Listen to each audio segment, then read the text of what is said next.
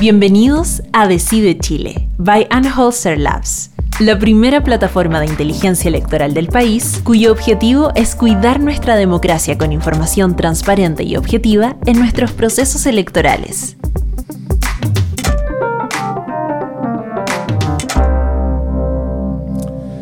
Muchas gracias a todos. Bienvenidos al podcast número uno de la serie de la, del plebiscito que vamos a tener este año. El podcast de hoy va a hablar de la participación eh, en el plebiscito y una mirada desde la ventana. Tenemos eh, invitadas muy selectas que conocen muy bien la comuna y les agradecemos desde ya que vengan a participar. Está Verónica Campino de Chile Mujeres. Bienvenida, Verónica. Está Fernanda Thompson, eh, estudiante de Derecho en la Universidad de los Andes y que vive en La Pintana. Están Elizabeth López y Magdalena Pino, que han coordinado ollas comunes en la comuna. Eh, y estoy acá con Cristóbal Uneus, el director de Data Science, y mi nombre es Antonio Díaz, soy gerente general de Hoster. Eh, Decide Chile va a estar haciendo una serie de podcasts de este mismo estilo. Eh, si bien nosotros creemos que los datos son importantes, el contexto y la visualización de los problemas son esenciales para darle sentido. Y, eso es lo que buscamos con, con estos podcasts de Decide Chile.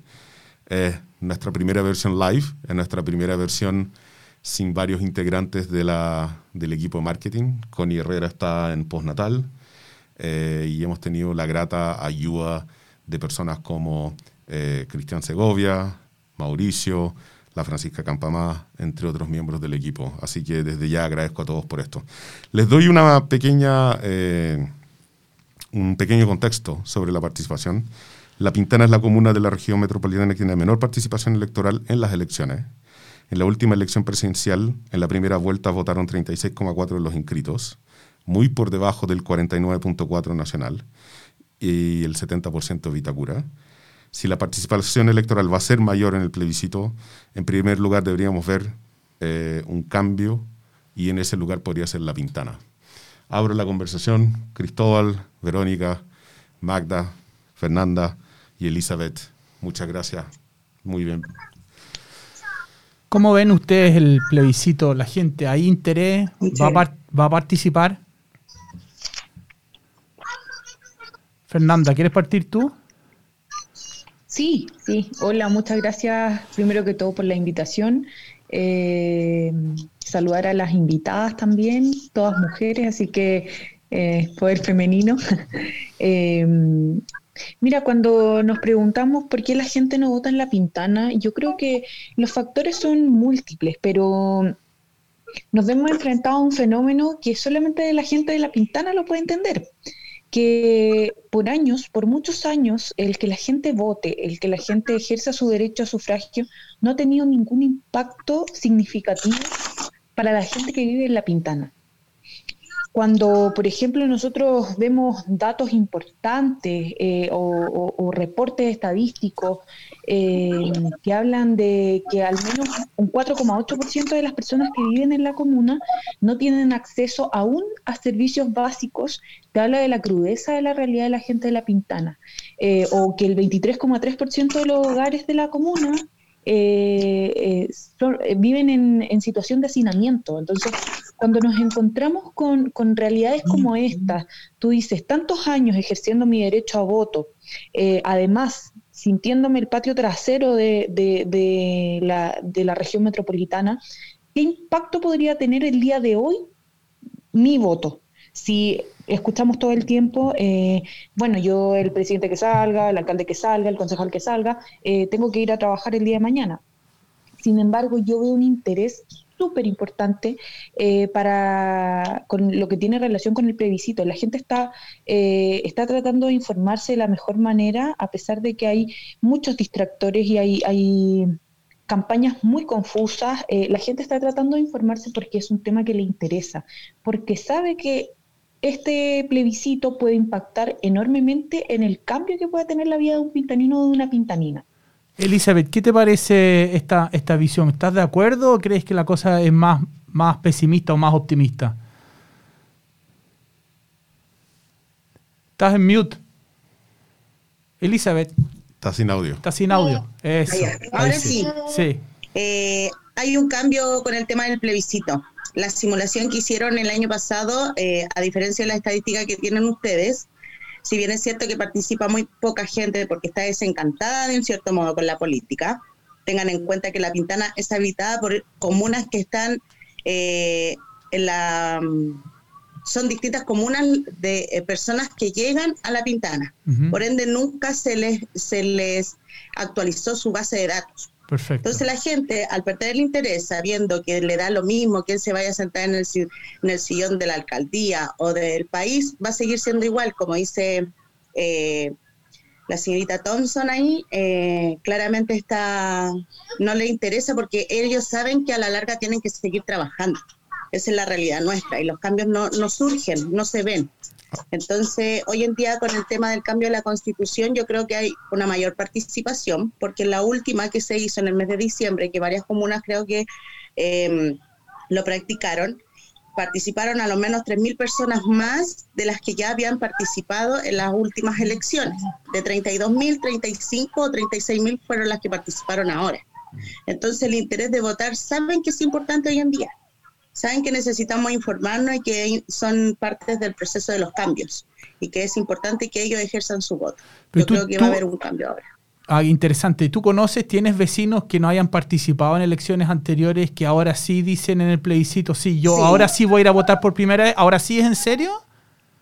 Hay mucha gente em, eh, que me dice, yo nunca, nunca fui a votar por un alcalde o por un concejal o por el mismo presidente, un senador, pero hoy en día creo que es importante porque la constitución es la base de, nuestro, de, nuestra historia a la larga. son los estatutos básicos que tiene todo ciudadano, los derechos. Entonces, eh, ellos saben que es importante. A lo más a la gente joven. Quizás la gente adulta mayor está un poco em, despegada del tema y no entiende mucho, pero también ah. va en la base de que nunca tuvieron la información ni, ni la educación para saber qué es verdaderamente la constitución. Hay una, hay una de las cosas que más me impresiona de la comuna de La Pintana, es el hecho de que es una comuna de dormitorio y que por lo tanto las personas que viven en La Pintana viajan a otras comunas de la, de la capital y, ven efectivamente un estado de desarrollo completamente distinto de su comuna. En particular, nosotros tenemos clientes que están en la comuna de La Pintana y hemos estado muchas veces ahí. Eh, yo encuentro particularmente chocante el hecho de que el concepto de la verea es algo que no, todavía no es algo normal por las salidas de Gabriela eh, y así sucesivamente.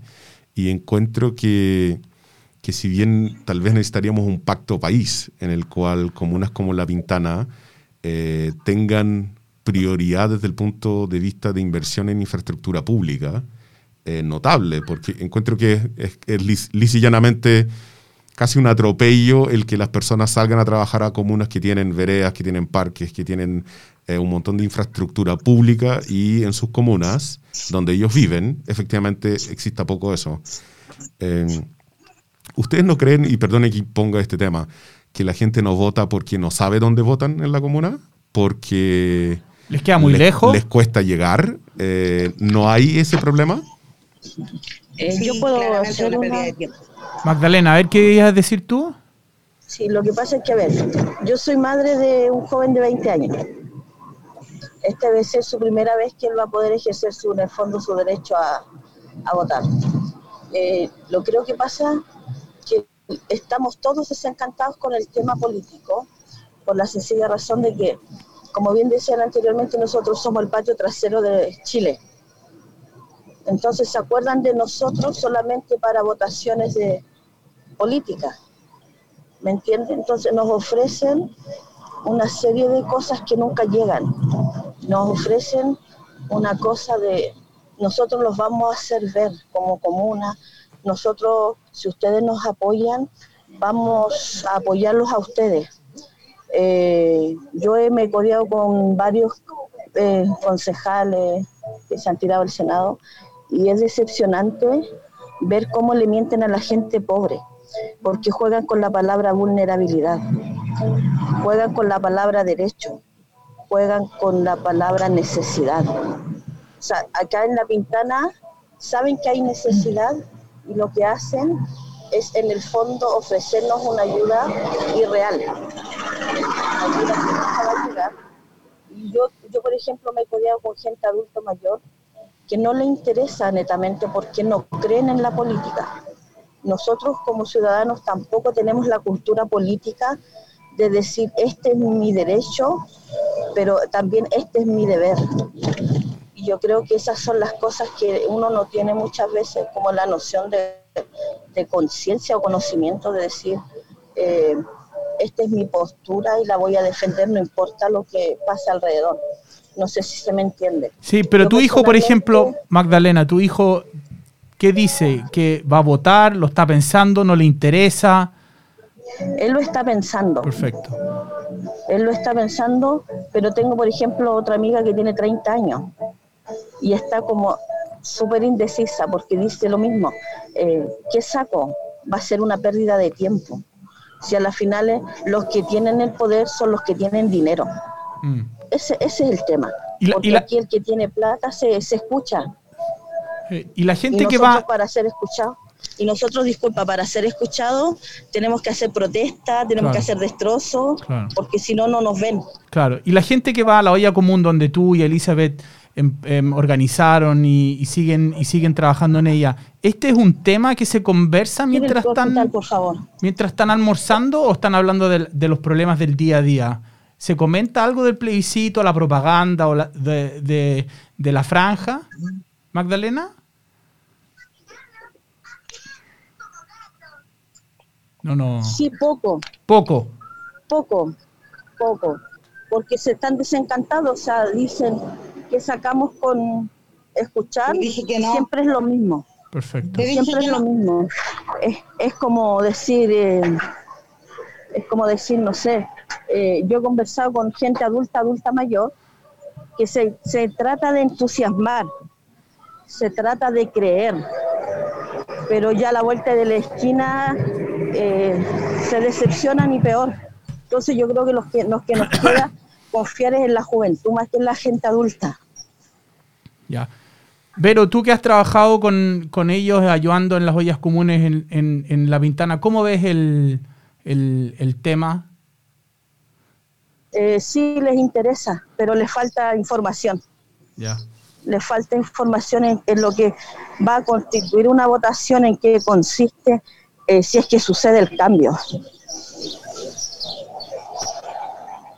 yo creo que, sumando un poco lo que se ha dicho, yo, yo, yo no vivo en La Pintana, ni tampoco soy experta en La Pintana, pero hemos ido varias veces y a mí me ha llamado mucho la atención la desconexión, y más que la desconexión, es, es la política no es un tema, no creen en la política, no creen en la política como una herramienta que las va a ayudar a ellas a poder tener un, mejor futuro o una mejor situación.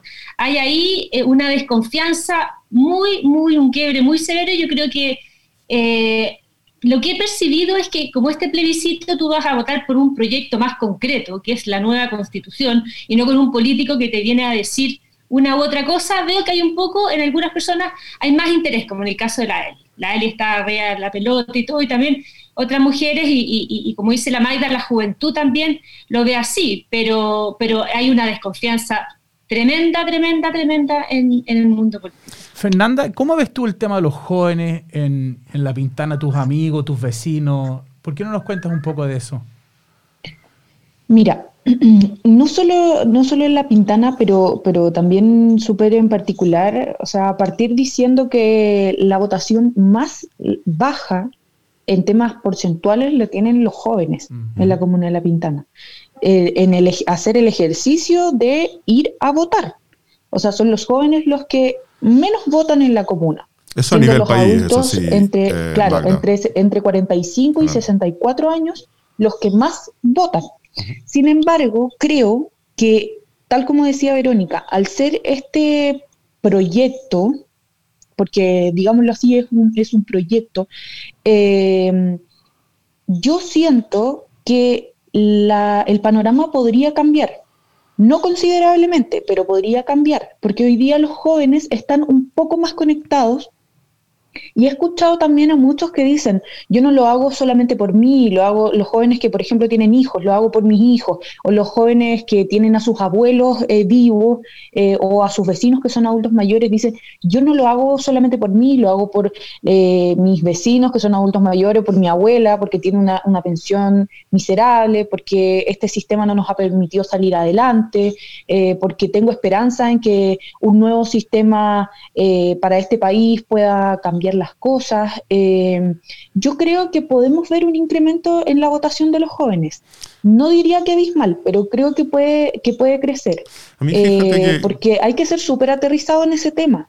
Fernanda, eh, el comportamiento no va a cambiar de un día para otro. Fernanda, a mí una de las cosas que me impresionó en la, en la pandemia y, justamente con el desempleo que se armó y las cuarentenas, es que yo creo que un factor catalizador para que la gente se vuelva a interesar por la política fue el tema de las ollas comunes. Fue el tema justamente de que el Estado no fuera capaz o no fuese capaz de llegar a los lugares donde tenía que llegar y que la gente se tuviera que organizar y eh, efectivamente eh, usarse unos a otros con un nivel de solidaridad que no se había visto o que en Chile solo se ven a nivel de terremoto, eh, pero en forma esporádica, pero esto fue mucho más, más duradero y tuvo un impacto mucho más profundo que un terremoto. La diferencia de un terremoto con esta pandemia es que el terremoto capaz que yo no pueda salir de mi casa durante algunas horas, pero en esto es, es, un, es un tema de hacinamiento permanente y una falta de recursos permanente. Y por sobre todo un bloqueo de los, eh, ¿cómo se llama?, de, de, la cadena de suministro tradicional que, tienen la, que tiene la periferia de Santiago, que son los almacenes. Es decir, en lugar de haber pasado una, una, tarjeta, de una tarjeta o una cuponera de, de abastecimiento en los almacenes que las personas consumen, se transformó en esto de las cajas. Entonces, a mí me da la impresión, solo para redondear, que, que es la organización que se armó de las ollas comunes y y el, y el, contexto comunitario que se fue armando es como un buen catalizador para que la gente salga a votar, porque finalmente vieron que entre ellos son capaces de organizarse ¿eh? y que si usan eso como un catalizador para lo siguiente tal vez sea algo importante. Yo veo que eh, Elizabeth también quiere hablar, así que dale Fernando y después tú, Elizabeth, por favor. Sí, mira, eh, yo lo he dicho en, varias oportunidades, que las ollas comunes tienen dos caras y nos muestran dos caras nos muestran una cara súper oscura, súper triste, que es la cara de la pobreza extrema, de, em, de la vulnerabilidad que tienen los vecinos y que no tienen otra manera de organizarse porque de lo contrario no tienen para comer. Y la otra cara, que es una cara mucho más amable y mucho más linda, que tiene que ver con la vida en comunidad, ¿Por qué? Porque siento que de alguna manera se retomó la vida en comunidad, el preocuparse, el que las organizadoras de las ollas comunes eh, se preocuparan de, que había familias que tenían COVID y que a ellos había que ir a proporcionarle el alimento especialmente. O sea, yo he, paseado, he pasado por varias ollas comunes entregando ayudas con una campaña que hicimos con unos compañeros de la universidad. Eh, pasamos por, por varias ollas comunes y entendíamos que el sentido principal era la preocupación de quien organizaba o de quienes cocinaban o de quienes cocinan por el vecino que eh, hoy día chuta, que ellos saben que hay un vecino que no tiene más alimento que ese para el día y que sí o sí hay que resguardarle su ración de, comida. Entonces tenemos este lado súper amargo, súper súper feo que es el tema del desempleo, la pobreza extrema, que la gente no tiene para comer, y tenemos también la vida en comunidad que se ha ido potenciando. Entonces, es algo que hay que ir equilibrando. Elizabeth, ¿qué te parece eso? Eh, en mi caso, eh, el tema de la pandemia eh, dio para, para desenvolver muchas cosas. El, tema de la olla común es una de las cosas que nos vimos obligados a hacer por temas de economía de las familias costó mucho que la familia saliera a decir yo necesito, como mm. que nunca pensamos la magnitud de la situación en mm. temas de pandemia. Mm. Y la pandemia eh, desenvolvió un montón de cosas en temas de educación, de salud, de vivienda, porque eh, ahí se dieron cuenta el nivel de hacinamiento que nosotros tenemos en la Pintana. Mm.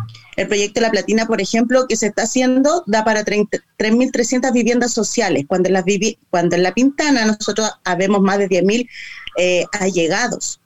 en un departamento pueden vivir 11 personas. Entonces, eh, es tema, es tema en la olla común, es tema en, la calle. Eh, yo veo y reflejo que la gente está interesada en votar en esta en esta este 25 de octubre precisamente porque eh, todas estas cosas se vieron reflejadas. Por ejemplo, la persona dice, hoy no me han llamado al consultorio o sabe que no hubo ambulancia. Entonces se desenvolvió que el tema de salud estaba muy precario y eso tiene que estar garantizado. Estas cosas cambiarían siempre y cuando empezáramos por el presidente hacia abajo de que se atendiera en el sector público. ¿Por qué yo tengo que decidir dónde irme? Y si no tengo los medios, ¿por qué yo tengo que morirme porque no tengo los recursos? En temas de educación, se dieron cuenta que el Internet La Pintana no funcionaba recién ahora. Recién ahora se dieron cuenta que los niños no pueden hacer tareas, que no pueden volver al colegio. Entonces, eh, creo que eh, por lo mismo la política ha perdido la credibilidad. Nosotros necesitamos gente que trabaje en el territorio desde años. No que venga a buscar votos, a encantarnos un ratito para después subir y olvidarse de, nosotros. Queremos igualdad desde esa base.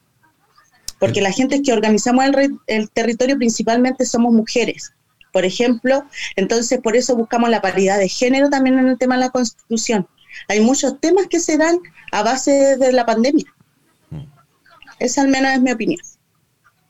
Hay, uno de los temas, y solo para intervenir, que, cuesta mucho desde la perspectiva. Nosotros somos una empresa que se dedica a hacer software y trabajar con datos, que, que es algo que también se los quería destacar, que es que si las personas no cambian de comuna a la comuna donde viven y donde residen, probablemente nos daríamos cuenta que la Pintana puede que tenga una participación incluso más baja de la que mm. aparece. Mm.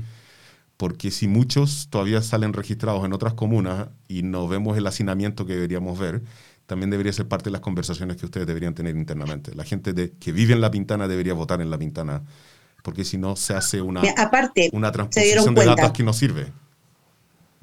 Disculpando un poquito eh, el tema de la pandemia también se, dio, se sirvió para darse cuenta que ni las municipalidades, ni el Estado, ni nadie estaba haciendo un trabajo como se corresponde. El tema del censo, el tema de las votaciones. Viene gente, en La Pintana vive gente de Pudahuel, de La Victoria, de La Legua, y jamás se han dedicado a cambiarle el, el, domicilio para poder votar. La gente no se va a dar el trabajo de ir a votar el día domingo porque es el único día de descanso que tiene. Entonces, ¿Cómo pretenden que la cosa funcione? Jamás supieron en la Pintana cuántos adultos mayores efectivamente habían, por lo menos en el sector norponiente. Esos catastros los empezamos a hacer precisamente con el tema de las ollas comunes, con el tema de las vacunas y el tema de salud, porque antes jamás se había hecho. Entonces, partamos desde que en los las únicas que saben cómo se trabaja son las dirigentes como nosotros. Porque aparte de yo realizar la olla común, también soy dirigente desde el sector. No tengo un cargo eh, y no precisamente tengo un cargo eh, titular para por lo menos hacer la pega y saber las necesidades que tiene mi gente. Entonces, si nosotros lo podemos hacer, ¿por qué ellos no lo hacen? Entonces nos pilló a todos de sorpresa estos temas. En eso, en ese tema. A lo menos nosotros sabemos nuestra realidad. Sabíamos que nos teníamos que rascar las, las pulgas, como se dice, solito. E, en ese tema, Elizabeth, hay, algo que es muy cierto. No hay una ley en Chile que te obligue a decir dónde vives. No hay ninguna. Eh, que yo creo que es una falla de nuestro sistema, sistema en general de, ayuda a, a, todos. Em, pero sigo, insisto que yo creo que las ollas comunes que ustedes han armado es un catalizador no menor de votación, pero también un catalizador no menor de cambio de comportamiento. Necesitamos que la gente efectivamente, si vive en otras comunas, que cambie de comuna para poder votar. Y yo creo que es interesante la medida de que tal vez el día de la elección sea un día de semana y no un, fin de semana, mm. y que ese día probablemente sea un feriado. Eh, yo creo que Verónica quería decir algo. Y eso se puede ver con, el, con, la, con las atenciones de salud. Yo, en donde estoy hoy en día, nos dimos cuenta, amiga, ¿tú votas? Sí, yo voto, pero yo creo que ya estoy en Valdivia. Vive hace más de cinco años aquí en Valdivia y jamás jamás le han hecho un cambio de dirección para ella poder votar. Mm. Lo vimos y ella todavía aparece en Santiago. Pero mm. tú querías Cuando decir ella se atiende hace mucho rato acá en el consultorio, ¿cómo no te vaya a dar cuenta de que se está cambiando de domicilio? Mm. Exactamente. No hay algo que nos registre eso. Sí, yo quería poner como un poco en el tema de las ollas comunes, yo creo que además de mostrar la solidaridad y todo, yo creo que viene como un poco a cambiarle la cara a una comuna como la comuna de La Pintana, donde desde afuera siempre se ha dicho una comuna pobre, con los narcos, y cuando tú entras allá, será una comuna que tiene menos recursos económicos, pero las personas que están ahí, sobre todo las mujeres que tienen las ollas, como la Maida, la Elizabeth, la Fernanda también, estudiando, son tremendas personas y son un capital muy importante para Chile. Entonces, ¿cómo desde el territorio, hemos conversado varias veces con la Eli, cómo desde el territorio tú en la constitución les das una orgánica política a que ese trabajo que hace la Eli de alguna u otra forma sea reconocida? Porque es un trabajo político el que ellos están haciendo y es muy relevante para el territorio. Entonces, yo creo que las ollas comunes han demostrado los tremendos liderazgos que hay sobre, y en especialmente de mujeres, y que eso lo que tenemos que aprovechar hoy día es de cara al plebiscito, es decir, y, eventualmente la nueva constitución, es cómo incorporarlos, sí o sí no, digamos, en una, en una discusión políticamente al funcionamiento de, nuestro país. Porque yo creo que hay mucho prejuicio que, que, por diferentes razones no se han incorporado todos esos liderazgos y son tremendas, tremendas personas que van mucho más allá de las cosas que generalmente se dicen eh, de la Pintana. Son tremendas personas, es una comuna muy resiliente, que a pesar del hacinamiento, que a pesar de los eh, menores recursos económicos, son grandes, grandes personas. Y yo creo que sí o sí tenemos que ver cómo incorporarlos al sistema político. Fernanda, ¿tú querías complementar algo? Eh, sí, algo súper breve. Eh, eh, que se ha dicho, bueno, a mí me parece de repente un poco injusto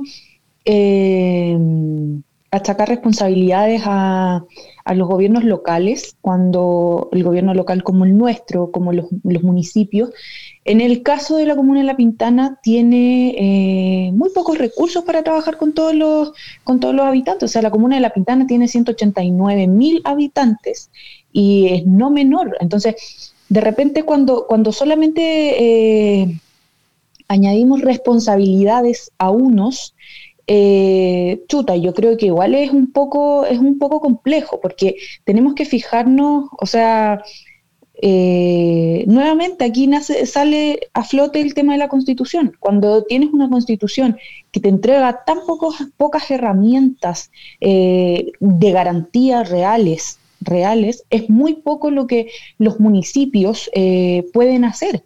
O sea, se hace mucho con lo poco que se tiene.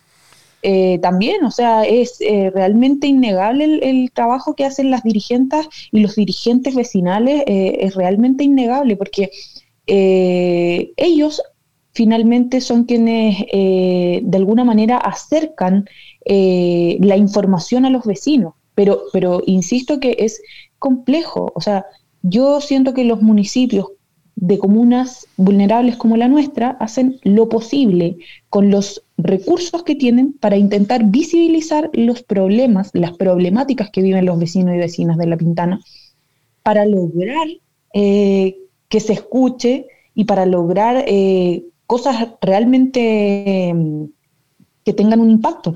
Pero de repente a mí, a mí me parece brutal que si no, no el gobierno no escucha a, las autoridades comunales, menos nos va a escuchar a nosotros. O sea, eso realmente me parece brutal, porque eh, cuando hay un, un, alcalde o una alcaldesa que alza la voz por temas, por ejemplo, tan delicados y como el, por ejemplo, la seguridad en la comuna de La Pintana y el gobierno no te escucha, o sea, no es culpa del alcalde o de la alcaldesa que ha sido persistente e insistente en ese tema, es culpa del gobierno que no tiene interés en hacerse cargo de las problemáticas que afectan a los vecinos y vecinas de comunas como La Pintana.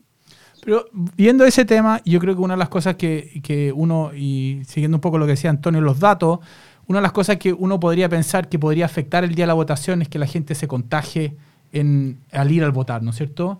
Y, por lo tanto no vayan a votar, se queden en la casa como para cuidarse, sobre todo los adultos mayores. ¿Usted creen que eso es, es mucho más seguro ir a votar que ir a la feria? ¿Tú, tú, crees, ¿Tú crees que la gente de La Pintana está consciente de eso?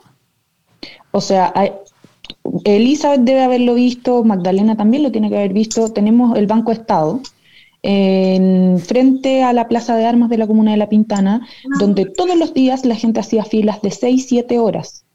Y eso es mucho más peligroso que ir a, hacer la fila para ir a votar, porque además, por ejemplo, nuestros adultos mayores van a tener un horario preferente de 2 de la tarde a 5 de la tarde, entonces, eh, y además ese horario preferente se va a extender, porque cuando haya adultos mayores o cuando haya personas en discapacidad o embarazadas, se les va a dar la preferencia para que puedan ejercer su derecho a voto. Entonces, tú ves que de alguna manera se están dando todas las facilidades, se extendió el horario para que la gente tenga más tiempo para ir a votar. Hoy día las facilidades para ejercer el voto de manera segura están. Es mucho más eh, inseguro ir a la feria porque hoy día que ir a ir a hacer la cola para votar. O sea, es así y es real. Nosotros en Unhoster hemos estado trabajando en varias herramientas de, de cierta forma de lo que se llama inteligencia electoral. Y de hecho, para la elección de constituyentes vamos eh, seguramente los independientes que quieran participar van a poder usar las herramientas que, que, que, estamos creando para efectos de generar sus campañas y, y, hacerlo todo en forma gratuita. Yo de verdad las invito a ustedes como, como mujeres de bastante punch y, y dinámica. Eh, yo creo que se requiere harta fortaleza armar estas joyas comunes. Eh, estoy seguro que el menú que ustedes entregaron es lejos mejor que cualquier menú que, que se haya podido ver en, en, en, cualquier canasta. Eh, yo creo que sería importante que ustedes participen eh, de este proceso. Yo creo que es esencial para la democracia que haya tiraje. Eh, y así lo creemos en Hoster y por eso estamos haciendo este tipo de programa. Yo no sé si para cerrar, alguna de ustedes les gustaría cerrar con algún mensaje que no hayamos cubierto y, y, y agradecerles nuevamente la participación. Yo yo quería hacer una pregunta antes de, que esto terminara y que por eso yo creo que la gente igual se, se ha desencantado, porque se suponía que había un proyecto de ley donde el joven podía votar de los 16 años y nunca se pudo. No, hay una idea. no, con esas cosas básicas, o sea, desde mi punto de vista será creo. ¿Tú crees que es buena idea que la gente... Magdalena, ¿tú crees que es buena idea que la gente pueda votar a partir de los 16? Eh, por ejemplo, que yo tengo una hija de 17 años. ¿Ya? Entonces ella me decía, mamá, si yo pudiera lo haría para votar. Perfecto. Entonces, y no es la única, ¿por qué? Porque ellos están en otra, en otra época, o sea, ella es donde estudió en un colegio donde le enseñaron el, hecho cívico de decir, ellos crearon una, en su colegio su propio país, por así llamarlo, donde tenían su, su, su estamento de, justicia, de, no sé, pues de alcaldía, porque las salas para ellos eran como su, su propio, cada uno tenía su representante. Entonces ellos tienen como un poco de conocimiento con respecto a eso, más que nosotros. Y yo creo que eso igual es súper interesante de que se están preocupando en, la nueva legislación de que sacar el, el credo religioso del, del, Parlamento cuando yo considero que hay otras cosas más importantes de que preocuparse, eh, como enseñarle a los nuevos, a los jóvenes y lo que es la cultura política cívica, porque no todos tienen el conocimiento, y reeducar al adulto. Mm y reencantar al adulto para el tema que se de votar de votar por una nueva constitución. yo por ejemplo yo iba por el rechazo, soy bien honesta. ¿Ya? ¿Por qué? Porque yo soy cristiana. Yo soy cristiana. Perfecto. Soy cristiana evangélica. Entonces, una de las cosas que a mí como cristiana me atemoriza en la nueva legislación, una de las cosas es la libertad de culto. Y no sé si ustedes están al tanto de cuánta cantidad de evangélicos hay en el país. Entonces, si no se logra cambiar esta, este miedo que nosotros como cristianos tenemos, o sea, todo lo esfuerzo de la gente que puede haber sido en vano. ¿Por qué? Porque tenemos miedo a que se, se quite hablar de Dios en las calles. O sea, de hablar libremente de Dios, de escuchar a Camila Vallejo decir que no quieren que en el Parlamento se abra eh, y se mencione a Dios o sea, yo como cristiana me, me, da una especie de, no sé, porque yo fui criada, el temor a Jehová es el principio de todas las cosas. O sea, si no somos capaces de respetar algo tan mínimo como es el credo de cualquier religión, va a ser súper difícil cambiar la nueva constitución por algo real. Acá en Unhoster estamos abiertos a todas las posturas. Eh, Magdalena. Magdalena, y agradezco la tuya, la primera vez que escucho una postura del rechazo que habla de la libertad de culto y no solo la propiedad privada, así que agradezco que lo menciones y que lo, y que lo hagas saber. Em, yo sí creo que dentro de un contexto global de lo que ustedes me mencionan, eh, lo que hemos visto con Cristóbal, es que un problema que tenemos en Chile es la cantidad de datos a nivel comunal que faltan. Eh, por ejemplo, kilómetros de vereda, plazas públicas, veredas, tipos de construcción por uh, cuadras.